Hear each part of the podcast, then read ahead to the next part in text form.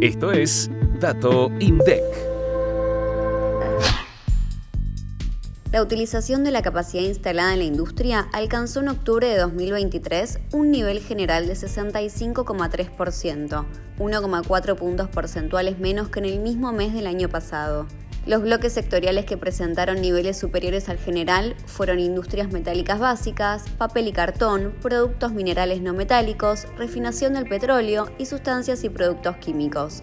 Con respecto a octubre de 2022, las principales incidencias negativas se observaron en los productos alimenticios y bebidas, principalmente por la menor molienda de oleaginosas y la caída en el nivel de utilización de la capacidad de las plantas productoras de bebidas, sobre todo por el descenso en la producción interanual de cervezas y gaseosas, y también en las industrias metálicas básicas como consecuencia del menor nivel de actividad siderúrgica y en particular por la caída en la producción del acero crudo y los productos laminados en caliente y frío. El bloque sectorial de los productos del tabaco, al mismo tiempo, trabajó el 48,2% en octubre de 2023 y presentó el nivel más bajo desde diciembre de 2020. Finalmente, los únicos bloques que presentaron una mejora con respecto a octubre de 2022 fueron los de papel y cartón, productos de caucho y plástico, edición e impresión, productos textiles y metalmecánica, excluida industria automotriz